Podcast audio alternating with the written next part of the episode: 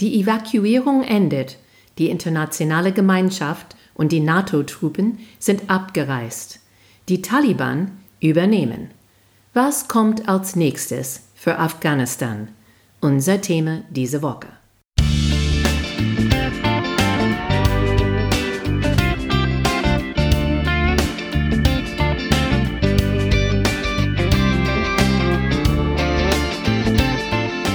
Hey guys, welcome to Amerika übersetzt. Ein Blick über den Teich von zwei Amerikanerinnen. I'm Wendy Brown. And I'm Jennifer Bourguignon. Hallo, liebe Zuhörer. Ähm, heute ausnahmsweise, wir nehmen diese Folge am Sonntag, die 29. August auf. Wendy ist bald unterwegs fliegt nach Kalifornien und weil sie echt viel zu tun hat, bevor sie unterwegs ist, wollten wir für euch noch eine letzte Folge aus Hamburg aufnehmen. Wir wollten nochmal über das Thema, das hat uns alle beschäftigt für die letzten paar Wochen, äh, Afghanistan reden. Wenn ihr das hören, ist es die 31. Das ist der Tag der Frist wenn alle raus sein muss aus Afghanistan, der Tag der Entscheidung. Insofern, wir wissen noch nicht, was passiert in die nächsten 48 Stunden.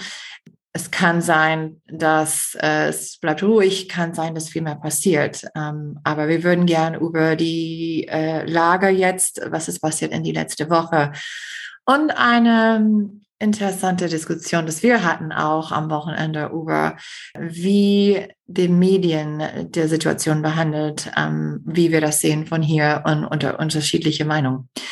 Also, Wendy, wie sieht das jetzt aus? So, als wir das aufnehmen, die letzten Schutzsuchende werden ins Flughafen gelassen, warten auf ihre Flüge, aber das ist nicht viel mehr, Hunderte, nicht Tausende davon.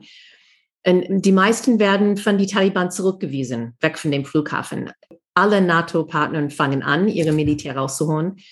Eine zweite ernste Terroranschlag, Drohung war gestern bekannt gegeben. Also wir erwarten nochmal etwas von der ISIS-K-Gruppe. Und deswegen haben die Amerikaner gesagt, hey, alle bleibt fern von dem Flughafen. Äh, wir haben schon 110.000 Leute evakuiert, ähm, uns mit den NATO-Partnern seit dem 15. August. Aber alle NATO-Partner haben afghanische Unterstützer hintergelassen. Und das bedeutet, dass in jedem Land äh, haben die genau die gleiche Überlegung und Empörung, ähm, als wir in den USA haben. Und es geschätzte Hunderttausende, die noch da bleiben müssen und in Gefahr sind. Es gibt Gespräche mit Verbündeten und die Taliban, um nach dem Abflug von die US-Militärs, dass wir sollten hoffentlich so schnell wie möglich normale, nicht militärische Flüge ins Flughafen lassen. Ähm, und dann könnten wir noch mehr Leute rausholen. Es gibt auch Gerüchte, dass die Türkei in Katar die Flughafen gemeinsam mit den Taliban betreiben werden. Und das würde vielleicht gut sein, aber werden wir sehen, ob das wirklich stattfindet hier, hier kommen wir zu die, diese unglaubliche Unruhe, dass ich spüre. Dass auf einer Seite, wir haben eine von die aller erfolgreichsten Militäraktionen überhaupt gerade eben gehabt. Es gab nie so viele Menschen in so einer kurzen Zeit, die per Flugzeug aus einem Kriegsgebiet evakuiert waren. Eigentlich, obwohl wir diese Terroranschlag von dieser Selbstmordattentäter gehabt, es ist, das ist eine Tragödie, aber eigentlich, ich bin überrascht, dass das das Einzige war. 13 Amerikanerinnen sind gestorben, 170 Afghanen auch, was eine Tragödie ist. Aber vielleicht ist das deswegen, hat Biden auch, wollte das auch kurz und knapp machen. So, er wusste schon sofort, als wir anfangen, alle sitzen da am Flughafen, müssen raus, dass der Sitting Ducks, sagen wir auf Englisch, ja, die, diese Flughafen war unbedingt die Zielscheibe für Terroristen und ähm, keine Ahnung, aber wir wissen alle nicht, was er gedacht hat. Auf Englisch nennt man das ein Soft Target, sehr leicht. Ja, es war sehr, sehr ähm, vulnerable. Wie sagt man? Es war in der Öffentlichkeit, gab es nicht so viel Sicherheit. Es war sehr easy für einen ähm, Anschlag, also für jemanden da reinzulaufen und sowas zu tun. Und das ist genau, was passiert ist, ähm, auf jeden Fall. Das haben die schon gewusst und auch lang bevor, also die Amerikaner, also die Regierung hat schon gewarnt von einer Attacke. Ich weiß es, ähm, Ich bin in mehrere verschiedene Gruppen online ähm, von einem Netzwerk von Leuten, die haben versucht, so wie so viele Leute äh, die letzten zwei Wochen haben gegen die Uhr gekämpft und haben versucht, Leute zu helfen, rauszukommen. Und ähm, gab es mehrere Warnungen. Äh, auch nicht nur der Tag vor der Anschlag, aber die ganze Woche lang. Ich meine, die haben die haben auch gewusst, irgendwas war in der Planung. Ach, klar, man kann nicht wissen genau wann, aber man kann auch fragen, warum dann haben die, äh, weiß ich nicht, mehr Sicherheit, also die Leute dann nicht so nah an diese Gate erlaubt zum Beispiel. Was ich mich frage, ist auch, wenn die das gewusst hatten ähm, und so viel Intelligenz über äh, was kommt, warum hatten die nicht dasselbe wegen der Taliban und der, der, als die dann angekommen in den Kabul, warum war das so eine Überraschung? Wo war diese äh, Intelligence Failure dann äh, die letzten paar Wochen und Monate, äh, so wenn die so ganz genau gewusst haben wegen dieser Attacke und so. Ähm. Ja, das werden wir alle wahrscheinlich nie verstehen. Äh, oder wir können nie wissen, was genau hinter die Kulissen stattfindet. Ich gehe davon aus, dass wahrscheinlich viele von diesen Infos lag da auf dem Tisch. Aber man muss das immer so ähm, auf die Waage stellen und sagen, okay, vielleicht passiert das, aber vielleicht passiert das. Und, und man weiß es nicht 100 Prozent. Man muss irgendwann eine Entscheidung machen. Und ich bin entsetzt, dass alle wollen jetzt als ähm, Sunday Morning Quarterback sein. Ja, so die Tage danach, alle wollen sagen, ich hätte das besser machen können. Und wir wissen aber nicht, unter welche Umstände diese Entscheidung gemacht war. Und natürlich vom Außen, es sieht, ähm, als ob viele Fehler gemacht waren. Aber dann sage ich, okay, was hätte Biden sonst machen können, um einen Selbstmordattentäter zu verhindern? Die Empörung über diese 13 Amerikaner Militärsoldaten, die gestorben sind. Meiner Meinung nach, die Militär waren die Risiko absolut bewusst. Das Gefahr war Biden bewusst. Und deswegen wollte Biden raus so schnell wie möglich auch kommen. Und weil er wollte nicht, dass mehr Soldaten sterben würden. Auf die andere Seite, er wollte auch so viele Leute rausholen können. Er hätte auch, wenn die, wenn die gehört haben, dass so ein Anschlag passieren konnte, die hätten auch starten können. Sagen, nein, wir bringen unsere Militär alle im Schutz jetzt. Und wir bringen keine mehr raus. Aber das haben die auch nicht gesagt. Die haben gesagt, nein, so schnell, so viel wie möglich raus. Wo ich diese widersprüchliche Gefühle sehe, ist, dass diese Empörung ist so groß. Aber wenn Unschuldige in den USA von einem Amerikaner mit Waffe erschossen sind, fast jedes Wochenende gibt es eine Schießerei in den USA. Gibt es keine Empörung, mhm. keine in die Schlagzeilen. Mhm. Und hier, das ist irgendwie, werden wir über Wochen darüber reden. Aber in unserem eigenen Land, wenn unsere eigenen Amerikaner die Terroristen sind, dann äh, regt keiner sich auf. Solche Angriffe haben fast immer das Land zusammengebracht. Aber dieses Mal kommen die Geier in Wurfe raus. Die Medien, auch die Liberalen, reden über Schande, ein Fehler, wovon Biden nicht zurückkommen kann. Die Demokraten sind die Ersten, die ihre eigene auffressen. Die sind moralisch zu arrogant. Ähm, die sagen, Biden versteht die Militär nicht. Wer nimmt Biden im Schutz? Als Trump eine fragwürdige Entscheidung nacheinander gemacht hat, keiner von seinen Partei hat ihn angegriffen. Bis 6. Januar und dann nur ein paar. Und die Republikaner jetzt. Biden muss zurücktreten, Amtsenthebung, junge Leute verlieren zutrauen. Ja, es fängt jetzt an, ein paar unterstützende Stimmen zu hören, aber ähm, wow, alle packen sich drauf und äh, legen alles auf Biden und ich glaube, das ist, ähm, das ist nicht fair. Ich verstehe, was du meinst. Ich verstehe, was du meinst. Jeder ist ein, wir sagen, Armchair Foreign Policy Expert. Jeder hat eine Meinung, jeder weiß genau, was man besser machen könnte und sollte und so.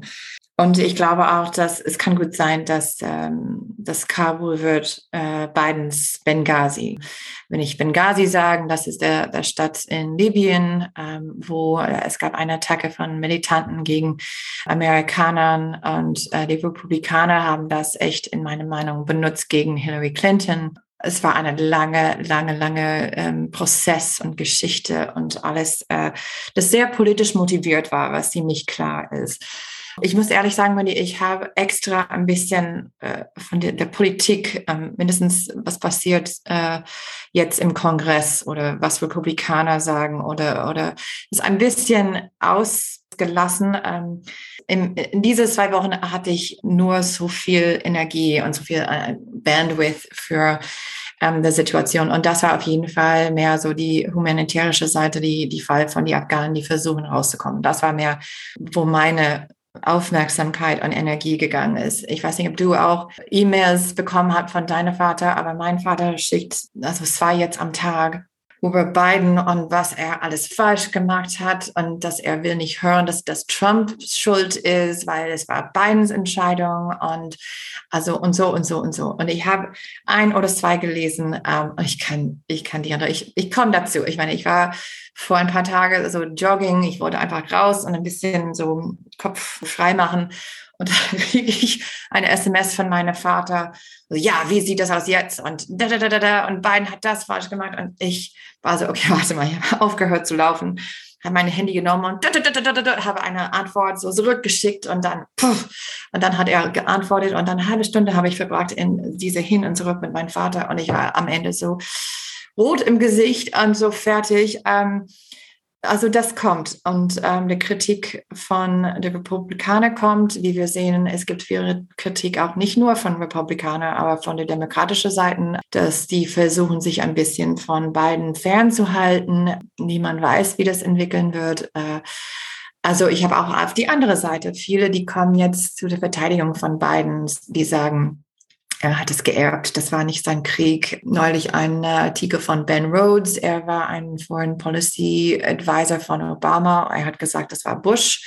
Der hat diesen Krieg angefangen, ähm, dass die War on Terror hat, äh, also amerikanische Außenpolitik definiert für die letzten 20 Jahre. Und, und Biden war mindestens einer, hat gesagt, jetzt ähm, ist Schluss jetzt. Und wir müssen ihm dann ähm, dafür loben. Und ich gehe zurück zu der Punkt, dass man kann diskutieren, äh, was die denken, ob wir bleiben sollten oder ob wir rauskommen sollten. Aber äh, die Kritik ist mehr an Biden für, wie er das gemacht hat. Ähm, also mit dieser Attacke, alle wissen ganz, wissen ganz genau, dass irgendwas passiert. Die haben so viel ähm, Infos und Intel. Aber dass, dass die nicht dasselbe Intel hatten äh, wegen der Situation mit den Taliban, das ähm, Glaube ich nicht. Ich glaube, es war ignoriert. Ich glaube, die haben gedacht, so Augen zu und durch. Ich glaube, die hatten ähm, kein Gefühl für wie groß dieser Druck sein würde. Die, die Zahlen von Leuten, die würden versuchen, von Afghanistan zu fliehen. Also ich glaube auch ehrlich gesagt, dass ähm, auch wenn die diese Leute rausgeholt haben, die Leute mit der Visum und der Civ-Visa und die haben mit die Amerikaner gearbeitet, auch wenn die vor ein Jahr diese Leute rausgeholt haben. Ich glaube, dass es würde eine große Menge von Leute, die nicht auf einer Liste waren, die nicht mit die Amerikaner, die waren einfach Aktivisten oder Journalisten oder so, die würden versuchen rauszukommen und das würden wir auch eine große Welle von Leute sehen. Also man sieht immer die Bilder vom Flughafen, aber was man nicht sieht, weil es gibt weniger Medien da, ist die Grenze mit Pakistan zum Beispiel. Und da sieht das genauso chaotisch aus. Ähm, man hört verschiedene Berichte von, ähm, von Leuten, die da getötet waren oder reingelassen, aber dann sofort direkt rausgeschubst, dass die humanitärische Situation an die Grenze ist eine Katastrophe. Ich habe mit Freunden UNHCR, das ist die UN-Agentur für Refugees, für Flüchtlinge, und die haben auch gesagt, so innerhalb Afghanistan gibt es halbe Million IDPs, uh, äh, internally displaced persons, so Leute, die so sind Flüchtlinge in, in ihr eigenes Land. Die humanitärische Situation in Afghanistan wird wirklich dringend bleiben. Und das, das ist nur einfach jetzt mit der Chaos und, und, und mit der Unruhe. Aber wir wissen, am 31. sind alle raus und dann würden wir erstmal eine Ahnung haben von dieser Taliban-Regierung, ob die überhaupt bleiben oder aber es gibt eine stark genug Opposition, die zu kämpfen und was das dann bedeutet und wie das dann aussieht.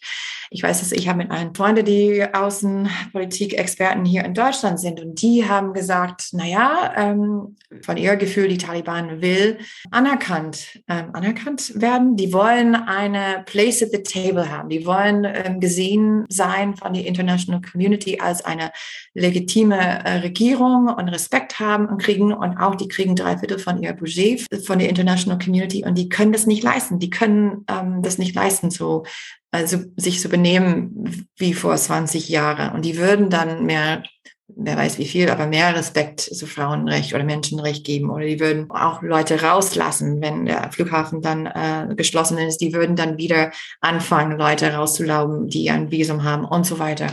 Also mit jeder Afghan, mit dem ich spreche, die sagen, also du spinnst, wenn du sowas denkst. Das ist voll, das wird nie passieren, das wird nie sein. Und ähm, und das kann nicht, man kann das nicht erwarten von den Taliban. Insofern, diese Unsicherheit ist ist, was die Afghanen im Moment total beschäftigt. Und der Grund, warum wir sehen so viel an die Grenze und so viel am Flughafen. Weil die glauben nicht, dass, dass diese neue Regierung irgendwas gut tun wird. Oder die glauben, dass es wird nochmal eine blutige Bürgerkrieg und die wollen raus. Die haben keine Regierung zusammengebaut.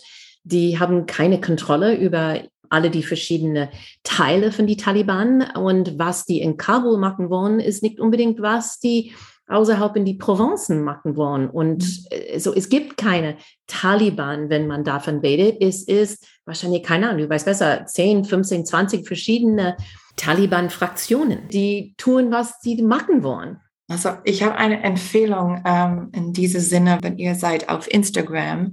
Es gibt einen ähm, Freund von mir, er heißt Jerome Starkey und das ist J-E-R-O-M-E S-T-A-R K-E-Y. Er ist Fotograf in Kabul und macht unglaubliche Bilder, besonders von den Taliban und hat, er war schon lang in Afghanistan und gibt eine sehr, sehr interessante Blick rein in diese neue Taliban. Und zum Beispiel hat ein Foto gepostet, wo diese jungen Männer ähm, stehen und, und dann mit der, ähm, mit der Caption in, in Zitaten. Also, do you have WhatsApp? Please send me my photo. Das jedes Mal, wenn er macht ein Foto, sagen die Taliban, hey, bist du auf WhatsApp? Also kannst du mich das, diese Foto schicken? Also, dass die sind unglaublich vain. Manche sind so Teenagers und wollen einfach ihre Fotos sehen und posten und hey, guck mal her, ich bin. Ja. Also äh, niemand, so wie du sagst, also es gibt verschiedene Taliban und, und ähm, und aber auch andere Gruppen, die viel mehr gefährlich sind. Aber über die Lage, wir haben gerade gesagt, in Afghanistan, ähm, es gibt eine humanitäre Krise. Aber ich würde auch sagen, ich habe durch diese Gruppe auch gehört, wir müssen um uns nicht nur um die ähm, Lage in Afghanistan, aber auch hier in Europa.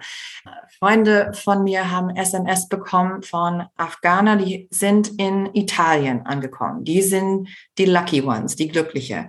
Die sind in einer Lage in Italien und schreiben an äh, Freunde, hier kommen wir nicht raus, wir dürfen nicht bewegen, wir kriegen Essen nur einmal am Tag, es gibt keinen Arzt, ähm, die wir sehen können ich wünsche, dass ich noch in Kabul war, wo man denkt, oh meine, ja.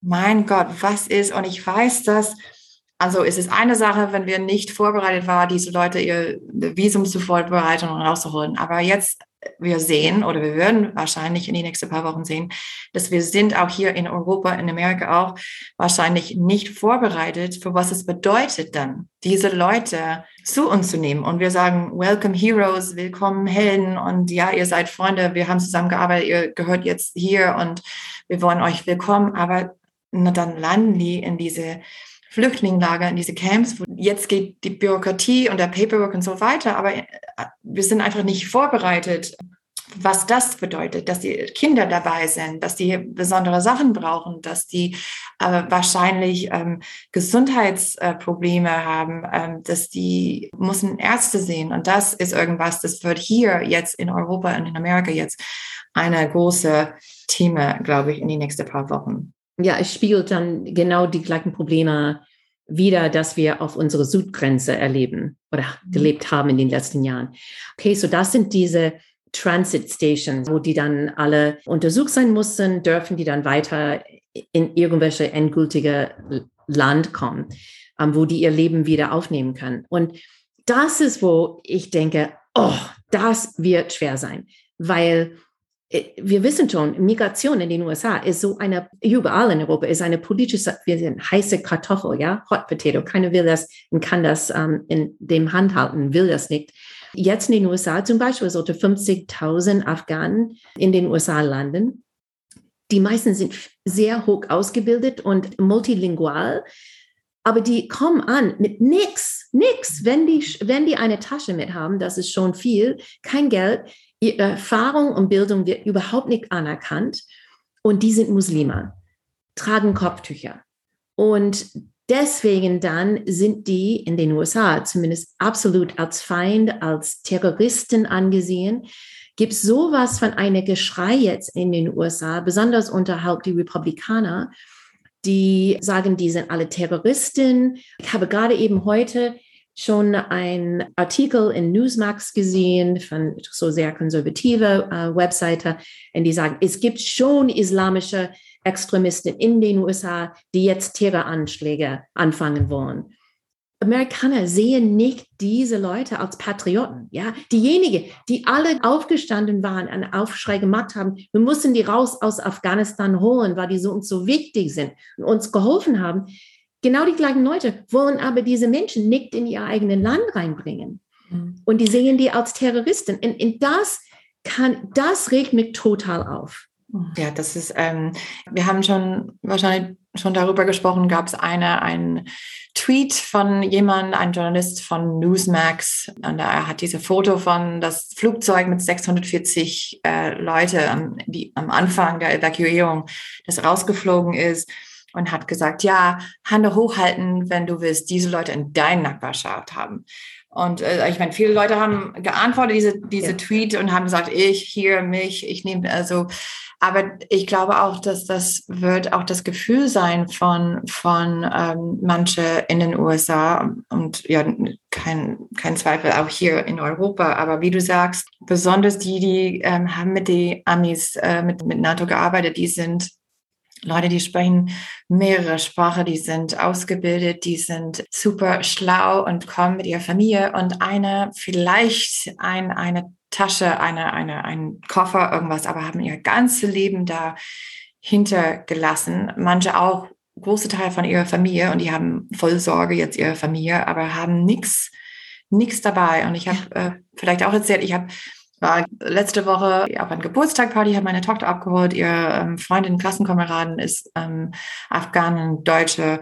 Und ich habe mit der, der ihr Vater gesprochen und habe gefragt, so, ja, wie geht's dir, ähm, wie ist die, wie ist die Situation? Weil er versucht auch Familien raus von Kabul zu holen und hat auch gesagt, ähm, ja, wir sind die, die Lucky Ones, ne? also wir sind hier, also meine Eltern sind geflohen äh, vor also 30 Jahre, aber er hat gesagt, guck mal, meine Mutter war, ähm, war eine Richterin in ihrer Zeit, also, also das war bevor der Taliban-Zeit, aber sie war also respektiert, sie war eine Richterin, das war bevor, wenn Frauen dürften arbeiten. Und sie hat eine große Karriere, sie hat Respekt von den Leuten, sie kommt nach Deutschland und ist Putzfrau.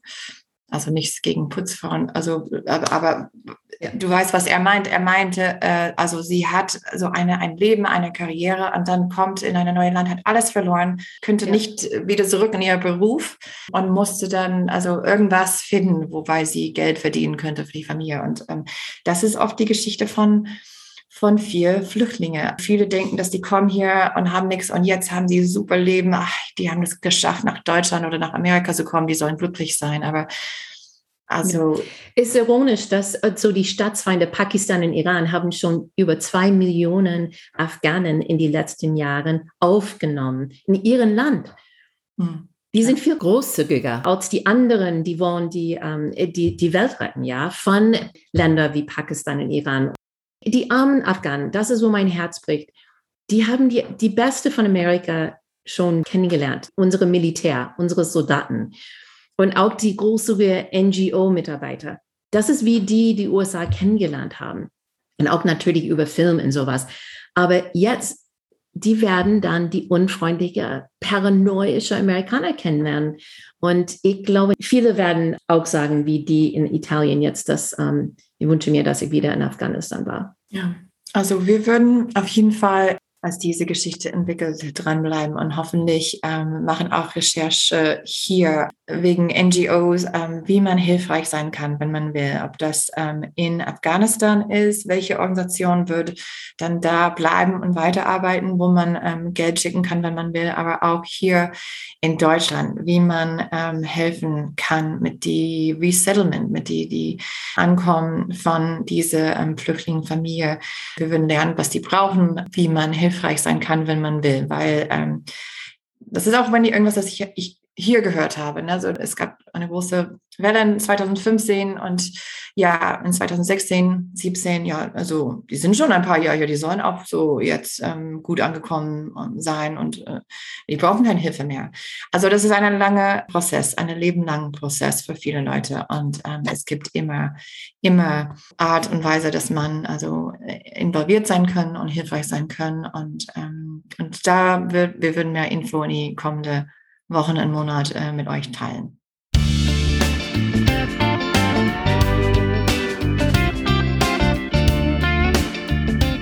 Wir wollen von euch hören. Ideen, Anregungen, Fragen, Witze.